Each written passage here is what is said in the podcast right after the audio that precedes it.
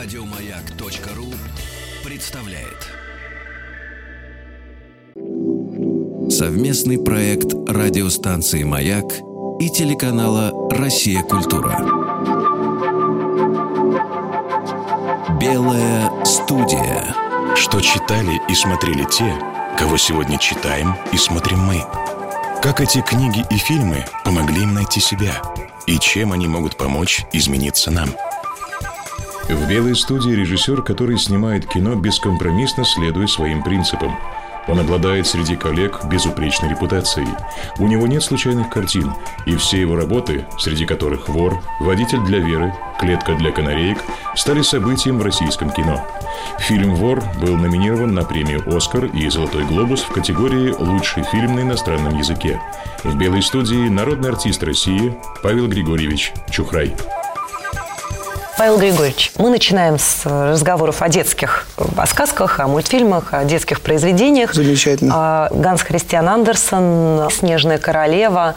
Что отличает эту сказку? Там супергерой – девочка. Обычно же Я никогда об этом принц не думал, но спасает это, да, принцессу, да, да? да, да. А здесь получается, что девочка спасает мальчика. И вообще, если задуматься, у Андерсона часто женские персонажи, они являются сильным полом, так скажем. И Герда, и Русалочка. Это очень хорошая мысль, потому что действительно в «Снежной королеве» поражает вот эта какая-то стойкость удивительная этой девочки, которая с этой любовью проходит через все испытания. И это всегда подкупало и как-то удивительно поэтично было. Когда ты только первый раз слышишь эту сказку, а я ее не сам читал, мне мама ее читала тогда еще. Ты читаешь вот этот первый слой, который самый сильный, вот этой девочки, которая ради этой любви, для ради спасения близкого, любимого человека и проходит через это все. Это было первое. А потом ты начинаешь понимать, что Кай, который попадает в это ледяное царство, думает, что это какой-то творческий человек, художник, который увлекается какой-то вот этой страшной холодной искусственностью. И, наверное, Андерсон говорил об этом, потому что это такое вот светское общество, которое выхолащивает человека, вынимает из него все самое главное. Может быть, и это. Там много вот этих можно прочтений, потому что когда есть образ, то каждый видит что-то свое, при том, что видит общее, да? Поэтому это можно рассуждать, но в этом глубина. Меня всегда удивляло, с одной стороны, и как бы я задавала себе этот вопрос, а почему вечность? Почему Кай в Снежном царстве пытался из э, льдинок сложить слово именно «вечность»? Я думаю, что это потому, что вот в том контексте, который существовал в этой сказке, вечность – это что-то нечеловеческое, это что-то неосязаемое, нематериальное. Это что-то, вот как, знаете, как враждебный космос. Вот что-то такое, наверное, было. Во всяком случае, я так это читал. Я не мог, может быть, себе это объяснить, но ощущение было такое, что это какая-то враждебная вечность. Враждебное чувство человеческим проявлением. Может быть. А может, я не прав не знаю. И в этом есть что-то такое, да, холодное. Очень интересно, что вы сказали о том, что можно это все экстраполировать на представление о творческом человеке. Действительно, это так, совершенно ну, да, точно. Да. Более того, даже вот вы говорили, я подумала, что существует, наверное, параллели между вот этой сказкой и замечательной книгой, которую тоже вы любите, «Мастер и Маргарита» Булгакова. Там же тоже, в общем-то, женщина, она, правда, проходит через совершенно другие уже приключения, так скажем. Трагическая, конечно, книжка, удивительная. Я говорил вам, что я редко очень перечитываю книги. «Мастера Маргарита» перечитываю, потому что у меня какой-то... Не то, что душевный покой возникает, это неправильное чувство, но какой-то внутренний комфорт, когда я читаю, причем от интонации э, авторской. Вот просто от того, как он складывает предложение, ты видишь даже не то, что происходит, не, не сюжет, а ты видишь этого человека, какого-то грустного, мудрого, человека, который смотрит на страшную трагическую жизнь, которая вокруг него, и все-таки видит что-то светлое, относится к людям с пониманием, он не осуждает их. Это вот эти вот фразы «москвичи хорошие люди» примерно, да? Но квартирные вопросы их испортят. Но вы знаете, что интересно, Павел Григорьевич? Мне как раз кажется, что уникальность этой книги может быть в том, что Булгаков ее и начинал, и, собственно, писал, в общем-то, с чувством обиды очень сильным на, вот, собственно, всех тех, с кем он там расквитался. Ведь э, понятно, что все это литературное общество, и критик Латунский и так далее, которым досталось как следует. И уж он привлек для этого такую силу, только так он мог, вот как ему чувствовалось, да, только так он мог справиться с вот этим чувством обиды и искалеченности. Но при всем при том, что эта книга, которая по большому счету могла бы стать книгой мести, да, она стала уникальной, удивительной и, наверное, одной из самых великих книг прощения. Потому что в конечном счете да. Булгаков простил да. всех, включая Понтия Пилата, который убил Иисуса Христа. То есть он простил не только всех своих врагов, да. а вообще... Э, Это правда. И тут э, возникает вот э, одна очень интересная вещь. Потому что, когда я читаю великих, таких как Булгаков, таких как Достоевский, Толстой или наших потрясающих поэтов XX века Пастернака, Мандельштама, Цветаеву, Ахматову, то мне всегда, хочу я этого или нет, я все время думаю о том, как они жили, почему они так писали, почему они так относились. вот то, что вы говорите о Булгакове, интересно ведь что? Что он пишет «Рукописи не горят», да? Он пишет «Никогда ничего не проси, сами придут и дадут». Ему бы этого хотелось. Но на самом деле, когда ты читаешь его письма к Молотову, к Сталину, когда он уже просто был загнанным. Но когда он садился за бумагу, он, ему самому, наверное, было жутко и противно от того, что ему приходится их просить. И возникала вот эта фраза «никогда ни у кого ничего не просить» сами дадут. Не дали. А вы с этой фразой согласны? Потому что ведь дело в том, что эту фразу произносит Воланд. Все-таки ее произносят темная сила. Понимаете, у Булгакова Воланд, как мне кажется, между строк мы читаем, что есть страшнее люди, чем Воланд. Потому что у него хотя бы есть крупность. Он не мелочный Масштаб. хотя бы, понимаете? Поэтому он часто пишется у Булгакова с некой симпатией даже. вообще книга, вот я говорю, о любви ты читаешь одну фразу с желтыми цветами, да. у тебя ощущение, что это настоящая любовь. Почему, непонятно, понимаете? Это вот просто великое искусство. Любовь с первого взгляда, да? да Почему, как вам кажется, Булгаков такую метафору использует, как любовь появилась э, перед ними как убийца? Я думаю, что там всегда есть подтекст страшного мира, в котором они жили. Потому что Булгаков из религиозной семьи, попавший в этот безбожный коммунистический мир, он страшен ведь не безбожностью своей, потому что я тоже не религиозный человек. Для меня христианство – это просто 90% культуры, которая во мне есть, понимаете? И та, которая была в, в русском и европейском искусстве, она вся связана с этими моральными принципами, со всей этой культурой. Это невозможно. И когда это все ломалось, для него это, я представляю себе, что это такое, кроме той крови, о которой мы говорим. Да? И вот эта любовь, которая как праздник на этом страшном костре, для него он очень болезненно это все воспринимал. Я думаю, что вот этот образ, он от, и от этого родился. Булгаковская жизнь, она, конечно, была безумна. Вот вы говорили там с критиками. Он был ужасно уязвимый человек, ужасно комплексующий от того, что, ну что говорить, художнику важно признание, художнику важно быть, если ты пишешь книжку, ты хочешь, чтобы ее прочли много людей. Художнику важно говорить правду. Это просто болезнь, когда ты должен выворачиваться. Хотя, вот видите, в, том случае и с Булгаковым тоже произошла одна вещь, которую когда-то сказал Бардем, испанский режиссер, который практически всю жизнь творил при франковском достаточно жестком и цензурированном да, э, режиме. Он говорил, что мне при Франко было работать труднее, но плодотворнее, потому что мне приходилось находить образы того, что я не мог сказать впрямую. И для творческого человека оказывается, что это часто очень помогает. Это парадокс, который действительно существует, что когда художнику с трудом дается слово – только ему не должен быть закрыт просто рот. Он все-таки должен высказаться.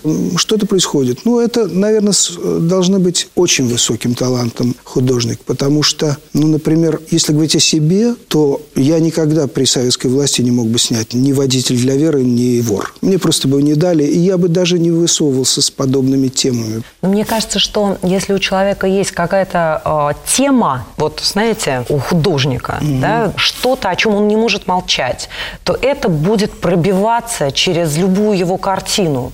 И в этом смысле даже вот вы сказали, что ваш отец э, хотел снимать картину о Христе. И, конечно, в то время, когда он снимал, это было сложно себе представить. Но, тем не менее, когда я об этом узнала, меня это совсем не удивило. Потому что те картины, которые он снял, разные картины, и, казалось бы, совсем о другом, они, в общем, сняты человеком, которому была важна эта тема. И именно поэтому его картина, например, 41 она совершенно не устарела, несмотря на то, что, казалось бы, это отношение белых и красных. Большинство фильмов, снятых на эту тему, они уже перес... ну, как бы сейчас смотрятся совершенно как-то топорно, да, там потрясающие многоплановые отношения двух абсолютно живых людей. Ни в отношении одного, ни в отношении другой у нас нет четкой оценки. Ну да, но с другой стороны, вы понимаете, вот да, Христе он не смог снять, и это было жалко, потому что он очень много размышлял, и поэтому для меня еще это очень важно, потому что мы в семье очень много говорили про этот образ вообще христианский. Иисуса Христа. Этот образ очень занимал отца. А какое в первую очередь качество? То есть с чем это в первую очередь Понимаете, было связано? Вообще, с прощением? вообще с... э, вся, я могу об этом говорить э, долго. Дело в том, что просто вот это все Евангелие, христианское, оно настолько неоднозначно, и поэтому там такое количество образов, которые можно копать до любой глубины, и это так важно для, для любого художника, это дает такую пищу и фантазию. Я уж не говорю о моральной стороне дела, понимаете, потому что вся этика 20 века, 19 века и то, что такое интеллигенция в России, это все пропитано этими идеями, этими моральными постулатами. Брось камень, если ты без греха. Это все имеет отношение к нашей жизни, через что каждому человеку приходится проходить. Я говорил, что для меня очень и в искусстве был всегда интересен. И не знаю, у меня-то это в кино этого мало, но компромисс. Компромисс, за что я люблю пьесу Булгакова «Кабала Святош». Он рассказывает о себе, о своих проблемах. Когда художник должен все время решать вопрос компромисса. Это каждый человек каждый день должен решать. Конечно. И э, заранее ты ничего не можешь решить. Ты не можешь сказать, я буду честным и не буду таким. Да. А дальше начинается нормальная жизнь. Ты должен выступить на собрании, и вот если ты заклеймишь своего товарища, про которого ты знаешь, что он нормальный человек, то ты поднимешься по этой лестнице, и ты должен этот вопрос для себя решать. То, что делает все время Трифонов своих Трифонов, вещах, конечно. Понимаете? И долгое прощание, И, и ты, на как живой человек, ты думаешь, ну хорошо, я, конечно, не могу быть таким негодяем, я про- не скажу про, про Сидорова, что он подлец и что он сам. Но я вообще промолчу тогда лучше. Я... И человек должен все время выбирать. А потом он промолчал, думает, а все равно я сделал гадость. Совместный проект радиостанции «Маяк» и телеканала «Россия. Культура». Белая студия. В «Белой студии» народный артист России Павел Григорьевич Чухрай. Почему это настолько, наверное, важно? Когда мы читаем, например, Трифонова действительно или Гроссмана, да, вот а, где такие обострены вот эти противоречия в человеке, вот эта необходимость пойти на этот компромисс. Ведь мы же узнаем в этом всегда себя. Дело в том, что мало кто из нас, уже современных читателей, имеет такие ужасные обстоятельства, при которых ты должен либо кого-то послать в тюрьму, либо сам туда отправиться. Слава богу, да. Слава такого, богу, да. да, мы живем в другое время, но у каждого в жизни практически каждый день бывают моменты, особенно у людей творческих, но мне кажется, у всех, когда ты сталкиваешься, может быть, не по большому счету, но так ли важен масштаб этого компромисса, с ситуацией, когда ты не высказываешь свою точку зрения, или ты закрываешь на что-то глаза. Не знаю, человека, который в коллективе пользуется меньшим авторитетом, ну, тоже начинаешь обходить стороной, чтобы заодно с ним не стать э, изгоем в бухгалтерии, понимаете? Конечно, То есть это же очень человеческое. Почему, наверное, вот мне очень близка э, ваша мысль по поводу того, что когда в искусстве речь идет о столкновении с каким-то катком, будь то государство или, как вот вы упоминали пьесу Жана Ану замечательную «Жаворонок», там «Инквизиция», что-то такое страшное, в результате чего тебе грозит сжигание на костре, но читатель или зритель, он это очень легко экстраполирует на свою жизнь, потому что его, может быть, на костре не сожгут, но так страшно, что с тобой перестанут как бы здороваться, например, в твоем дворе. Для кого-то это не менее страшно, чем быть сожженным на костре. Да, Даш, но для всего этого я вот вас слушаю с удовольствием и думаю только о том, что для того, чтобы это чувствовать, и чтобы по этому поводу мучиться и переживать, нужно слушать родителей, прочесть Достоевского, прочесть Чехова. Потому что без этого ничего не получается. И, конечно, я пожилой человек, если не сказать старый, и понимаю, что брюзжать бессмысленно, потому что каждое время выдвигает свои трудности и свои проблемы. Но я понимаю, как дичает общество, как страшно, что оно дичает. Сегодня просто темные люди, которые кончают институты, не знают, с кем граничит наша страна, куда впадает Волга. И вообще, о чем мы говорим? Все вот эти наши с вами разговоры. Да 90% людей вообще не поймут, о чем мы с вами разговариваем, Но вы знаете, к сожалению. Павел Григорьевич, дело в том, что вот мне вообще всегда очень бы хотелось, чтобы то, о чем здесь идет речь, было людям понятно, потому что у меня есть такая внутренняя уверенность, что людям важно то, что им может дать культура не ради самой культуры. И культура вообще не самоцель, она способ. И вот эти вопросы, как быть счастливыми, как сохранить свое достоинство, они важны для человека. Человек рожден с открытым электроном, что называется, да, в поиске ответов на этот вопрос. До определенной степени, даже до определенной степени. Потому что если тебе реклама с трех лет говорит, что лучшая одежда для девушки – это бриллианты, если эти длинные ноги только для Мерседеса, то дети вырастают с этими этическими представлениями о жизни. И они совершенно по этому поводу не заморачиваются. У них нет булгаковских проблем, хорошие они или плохие, компромисс это или не компромисс. Потому что им даже не рассказали, как должно вы знаете, мне кажется, что во все времена всегда существуют некие такие манки, да, которые, кажутся, принесут счастье и удовлетворение. В какое-то время это, условно говоря, не знаю, трехкомнатная квартира на Ленинском проспекте, что там было престижно в советские времена, или там шубка, привезенная из Германии восточной. Э, Сегодня это там бриллианты и дача в Ницце. О чем мы читаем, собственно, в любой книге великой и видим в великих картинах. И, собственно, к чему каждый человек приходит. Особенно, если он в какой-то момент получил трехкомнатную квартиру и шубку, что это все не дает удовлетворения и счастья. Если мы возьмем, например, тоже «Долгое прощание» Трифонова, книга, которую, я знаю, вам близка, и вообще у Трифонова эта тема очень важна, такого вот как бы социального представления о том, что такое счастье, и того, чем оно является на самом деле. Ребров в конечном счете достигает того, чего он так хотел. И тут он и понимает, что счастье было совсем в другой момент. Но вы понимаете, жизнь-то одна, и вы совершенно правы. Например, если ты в детстве читаешь русские сказки, о которых мы говорили, да, и Андерсона, то там тебе просто долбят с утра до вечера одну, казалось бы, спорную мысль, вдалбливают в голову, что вот девушка, она могла стать богатой и успешной, а она выбрала любовь с э, милым в рае шалаше. Все это кажется наивным и примитивным, но если это ты в детстве, у тебя это в подкорке лежит, то ты не делаешь массу ошибок, во всяком случае можешь их не сделать, когда ты вырастешь. А если ты этого не знаешь, то сначала ты каким-то нехорошим путем заработаешь эту трехкомнатную квартиру, эту шубу, и к старости поймешь, что ты был неправ. Ну да, конечно, слава богу, что если поймешь. Но у тебя жизнь прошла. И поэтому так важно искусство, о котором мы говорим. Совместный проект радиостанции «Маяк» и телеканала «Россия. Культура». Белая студия. В «Белой студии» народный артист России Павел Григорьевич Чухрай. Мне кажется, к сожалению, искусство ни о чем не может предупредить. Человек в искусстве находит только то, что он уже готов воспринять. Оно не может предупредить. Ну, вот был такой уже забытый слой в России, условно говоря, 60-х, 70-х годов, который назывался интеллигенция. Кто это такие были? Это были разные люди, хорошие и плохие, более честные и менее честные. Но у них была одна этическая норма, которая сложилась, вот трудно назвать чем-то одним, но она сложилась из вот того, о чем мы с вами говорим, из этих всех моральных ценностей. Человек, делая подлость, знал и понимал, что он делает подлость. И он знал, что к нему будут относиться с брезгливостью. Он знал, что деньги – это еще не все. Конечно, хорошо, когда они есть, но не стоит ради этого продаваться. Во всяком случае, он знал, если он вынужден был это делать по слабости, он знал, что это делает по слабости. Сегодня этого слоя нет в стране.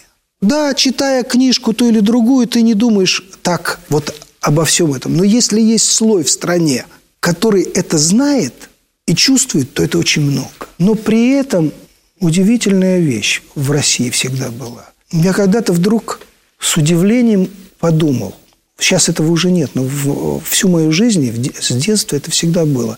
Вот был пузырек с зеленкой. А его как-то странно изобрели. То есть там была такая латунная крышка, которую, если ты поранил руку, uh-huh. то снять эту латунную крышку было невозможно. Это надо было ободрать все ногти, испачкаться этой зеленкой с ног до головы. А под ней была еще просто, такая да, пробочка. Вот просто, чтобы... И ты был весь в этой зеленке. И всю мою жизнь страна, которая делала ракеты, выпускала спутники, это не изменило. Она и сейчас такая, эта зеленка. Вот я когда делал картину «Вор», то для меня была важна не просто атмосфера того мира, в который был связан с моим детством, не только взаимоотношения вот э, этих трех людей, вора, мальчика и мамы, но еще была одна вещь. Я это видел в своем детстве очень часто, что дети, которыми матери совершенно не занимались, которых часто били, лупили, дети обожали этих матерей. В этом была какая-то такая с трещиной страшная преувеличенная любовь. И я всегда думал, что к России, особенно интеллигенция, которую достаточно били всегда, относилась именно так. Как к часто жесткой, равнодушной маме, которую ты обожаешь. И настоящий патриотизм был всегда в этом смысле. Вот какая-то трагическая любовь к России, она наперекор всему была, понимаете? Но вы знаете, что интересно, что у вас же получилась в таком случае а, удивительная метафора вообще в картине «Вор», потому что мама, а если мы ее воспринимаем как метафору России, а ребенок – это русские люди, то ведь мама в этом фильме она же невероятно прекрасна в своей любви. Дело даже не в том, что она влюбляется в этого обаятельного э, вора в исполнении потрясающим Владимира Машкова.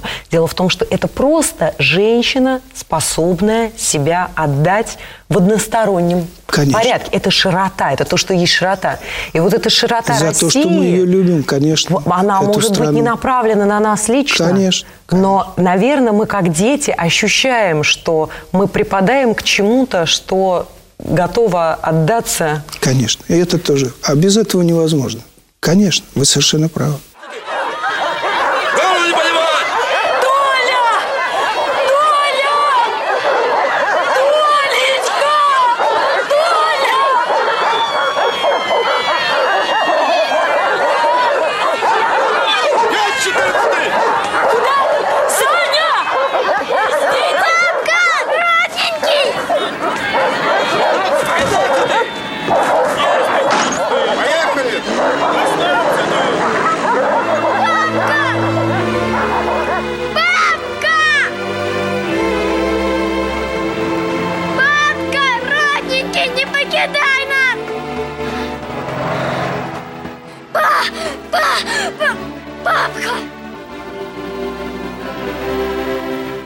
Если говорить о любви, вот вы назвали книгу «Мастер Маргарита» и «Долгое прощание» как да, книги да, да. о любви. И там, и там, в общем-то, любовь трагическая. В одном случае ну, много да, боли, да. в другом случае она не состоялась, люди расстались в, в долгом прощании. Хотя, наверное, эту книгу можно назвать лучшей книгой о любви, хотя бы потому, что там есть момент, в который Ребров прижавшись к Ляле, осознает, что все его переживания, связанные там с его неустроенностью в качестве литератора и так далее, все они не важны, а вот важно вот это вот теплое человеческое, которое рядом. Почему, осознав это, казалось бы, это вот пик да, человеческого прозрения, mm-hmm да? Почему, осознав это, он, тем не менее, не смог стать счастливым, расстался с этой женщиной, и в результате, даже добившись успеха в творчестве, понимает спустя 20 лет, что счастлив он был только тогда? Знаете, тут я думаю, что тут важны законы драматургии. Так мне сейчас кажется, потому что я об этом, в общем, не очень задумывался и не анализировал, почему мне кажется, что в этой книжке так пронзительно рассказано о любви. Я думаю, что это Закон драматургии в том, что для того, чтобы мы поняли, что Ромео и Джульетта любят друг друга, должны быть какие-то препятствия. Да? Там препятствия эти две семьи, которые им мешают соединиться. Потому что со стороны любовь может проявиться только в каком-то действии или бездействии. Но, во всяком случае, э, должно что-то происходить. И когда мы говорим о долгом прощании Трифонова, то там все время ты чувствуешь, что мир, в котором они живут, он делает все, чтобы эти два человека не оказались рядом, потому что этот мир все время разрушает эти чувства. Там все время препятствия. Социальные, экономические, какие угодно. Но ты все время их чувствуешь или за рамками этой любви. И ты понимаешь, что вот этих два чистых, созданных друг для друга человека разрушаются.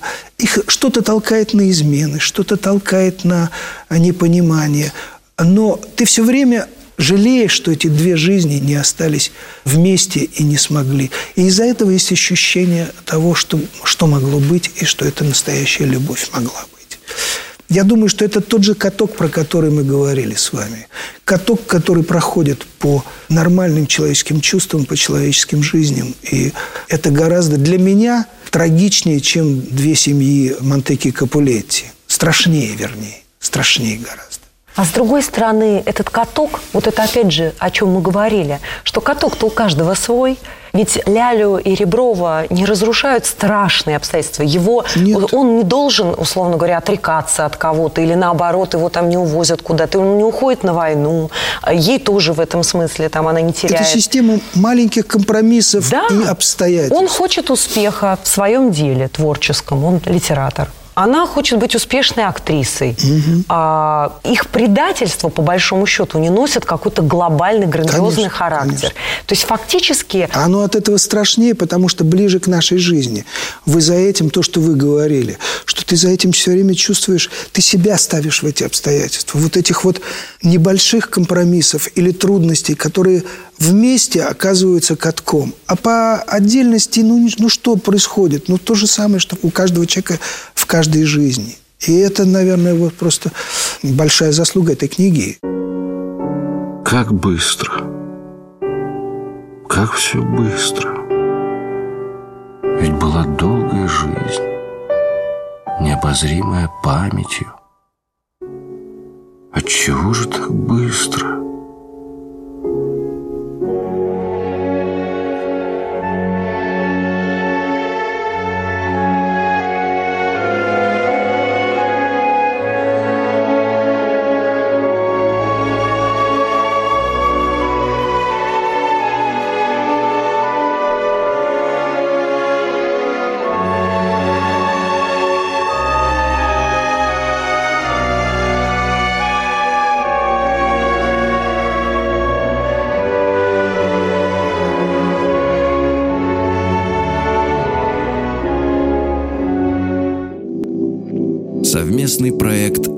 Радиостанции «Маяк» и телеканала «Россия. Культура». Белая студия. В «Белой студии» народный артист России Павел Григорьевич Чухрай. А что нам мешает осознавать главное? Вот знаете, меня всегда поражает, что люди, которые прошли через какое-нибудь даже тяжелое испытание, например, болезнь, даже там почти смертельно, люди бывают mm там, их чудесным образом бывают спасены из обстоятельств, где, казалось бы, все было там потеряно, утрачено. Или их близкие, которые там болели, и вдруг вот и уже через какое-то время, казалось бы, да, человек, прошедший через это, ну, уже все, навсегда он избавлен от э, переживаний по мелочам. Но уже через какое-то время опять ты переживаешь, что э, тебе не досталось там что-то, закончились сапоги непосредственно перед тем, как подошла твоя очередь и так далее. Почему человек, единожды поняв, что главное, не в состоянии держаться этой ясности? Это я не могу сказать, потому что я сам не могу. Я точно знаю, что главное, но тем не менее не всегда это удается. Не знаю. Я сталкиваюсь часто, когда журналисты говорят, а вот почему вы не снимаете фильмы с, со счастливым концом? Ну, ведь для оптимизма ведь важно, чтобы был счастливый конец. Все. Я каждый раз теряюсь, потому что делают не в том, как я формально закончу эту историю, а что автор – вам хотел сказать, к чему он вас не то что призывал, это тоже очень плакатно звучит, но какой этический имидж был в этом во всем? Мне кажется, что ведь э, счастливый конец это на самом деле очень философское понятие. Ведь очень многие произведения со счастливым концом, это же не обязательно произведения, где всем раздали по подарку. Очень часто даже при смерти героя мы воспринимаем это как произведение с То, что мы с вами кон- говорили, концом. то, что мы с вами говорили про Жаворонок, про Жанну Д'Арк, Ану. которой хватило сил отстоять свою позицию и свои моральные ценности, и она из-за этого пожертвовала своей жизнью. Ее сжигают на костре. Великий образ, который помогает людям оставаться людьми на протяжении столетий. Суть этой истории в том, что человек поднялся, пожертвовал Человек своей жизнью, остался остался собой. человеком. Конечно. Человеком остался. Человек остался верен себе, в его не сломили. И в искусстве это самое оптимистичное, что мы можем сказать. Конечно, культура 19 в первую очередь э, века и 20 в русском искусстве, в литературе, они сильны тем, что удалось рассказать о человеке, который греховен, который слаб, и увидеть в нем человека, и простить ему эти слабости, потому что ты их прощаешь себе. И это все очень важно для понимания и жизни в обществе, потому что когда люди требуют от других больше, чем от себя, то э, так и происходит. Я помню, близким очень другом моего отца был ныне еще живущий, слава богу, а, Наум Коржавин, поэт. Он не любил Евтушенко за его позерство, за его вот это вот а, а, подмаяковского работа. Не любил он его. Но он очень хорошо сказал однажды. Он говорит, ты представляешь, я пришел в Союз писателей, и мне там один хмырь говорит, а вот Евтушенко должен был сказать в правительстве то-то, он должен был прямо сказать, а он промолчал. Говорит, а почему ты об этом не сказал? Что ты требуешь от Евтушенко? Ну, я же не Евтушенко. Он говорит, а он Евтушенко. Вот ты сам сделай, не требуй ни от кого подвигов. И это было очень точно, понимаете, потому что честный к себе человек не требует от других подвигов. Хочешь быть героем – стань. Вот эта черта очень точная той интеллигенции, про которую мы говорим в лучших ее качествах, которая была в России. Когда я читаю Пастернака, Мандельштама, Ахматову, Цветаеву, то, как ни странно, я все время думаю, кроме всего прочего, об их жизни о том, как им трудно было оставаться людьми вот в той страшной ситуации. Как же жилось трудно этим людям, чтобы удержаться и не делать ничего страшного, что от них требовалось. Вы много говорите о смелости и о мужестве. И вот э, пьеса Жана Аноя, она, наверное, одна из таких... Это небольшое произведение, как бы, но не глобально вроде бы берет эту тему. Жанна Д'Арк учит там Карла мужеству. Она сказала, я тебе раскрою секрет мужества, и ты никогда больше не будешь бояться. Надо просто признаться, что ты боишься, а дальше делать следующий шаг. Сказать себе, я боюсь, поехали дальше. Это так просто, это так По-человечески. по-человечески. И когда ты это читаешь, тебе кажется, что ну да, это и есть этот секрет. Это получается. Вы знаете, тут много должно быть, э, что себе надо сказать, чтобы быть мужественным и человеком. Я думаю, что одного этого недостаточно, но важно. Есть еще одна вещь, просто вот взгляд на жизнь может быть разным. И я не всегда помню эту фразу, но она на самом деле, если ты ее понимаешь, она тебе помогает. Когда ты себе говоришь, да, жизнь несправедлива, да, она жестока. Ну и что теперь делать? Надо в этой жизни как-то жить. Надо оставаться человеком. А если ты все время ждешь, что она должна тебе приносить пряники, а она не приносит, то ты все время находишься в состоянии обиды, что тебе чего-то не додали. А может быть, то, что мы видим как несправедливость жизни, это просто мы не видим, как на самом деле выглядит счастье. Ну, вот. Но как себя заставить видеть, как оно должно выглядеть, я не знаю. Я не научился пока что, не могу вам сказать. Может быть, может быть. Совместный проект радиостанции «Маяк» и телеканала «Россия. Культура». Белая студия.